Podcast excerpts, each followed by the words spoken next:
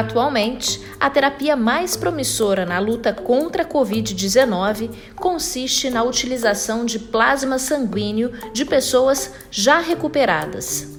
O princípio desse método é simples. Pessoas infectadas tendem a desenvolver altos níveis de anticorpos que permanecem no sangue após o desaparecimento dos sintomas, e estas ficam protegidas de novas infecções. Coletar o plasma sanguíneo de uma pessoa recuperada e aplicá-lo em pacientes recém-infectados que ainda não desenvolveram anticorpos aumentaria as chances de combater o vírus, minimizar os sintomas e evitar o agravamento da doença.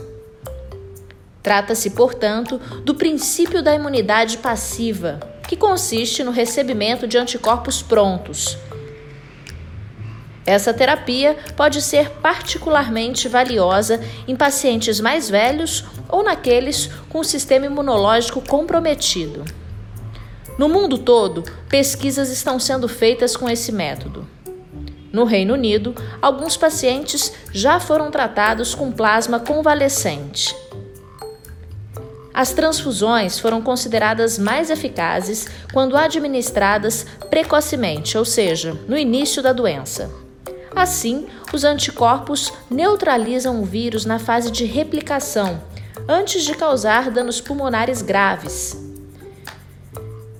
Estudo experimental realizado em Nova York demonstrou que os pacientes que receberam plasma tiveram maior possibilidade de sobreviver, principalmente aqueles tratados antes de serem colocados em um ventilador mecânico.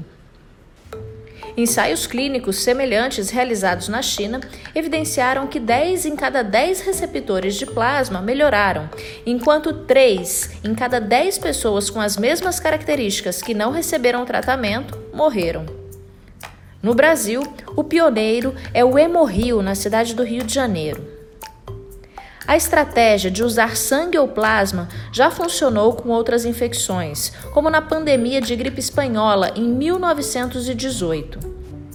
Também tem sido usado no combate ao sarampo, síndrome respiratória aguda grave e doenças menos conhecidas, como a febre hemorrágica argentina.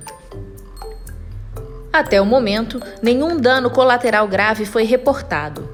Entretanto, alguns aspectos devem ser considerados.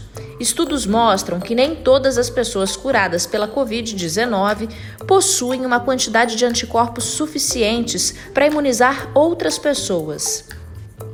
A busca, caso fique comprovada a eficácia no tratamento, será de doadores para fornecer plasma com os mais altos níveis de anticorpos. Se os níveis forem muito baixos, os anticorpos não serão capazes de neutralizar o vírus. Ainda, cada doação é suficiente para apenas um ou dois pacientes, sem contar que o tipo sanguíneo do doador precisa corresponder ao do receptor.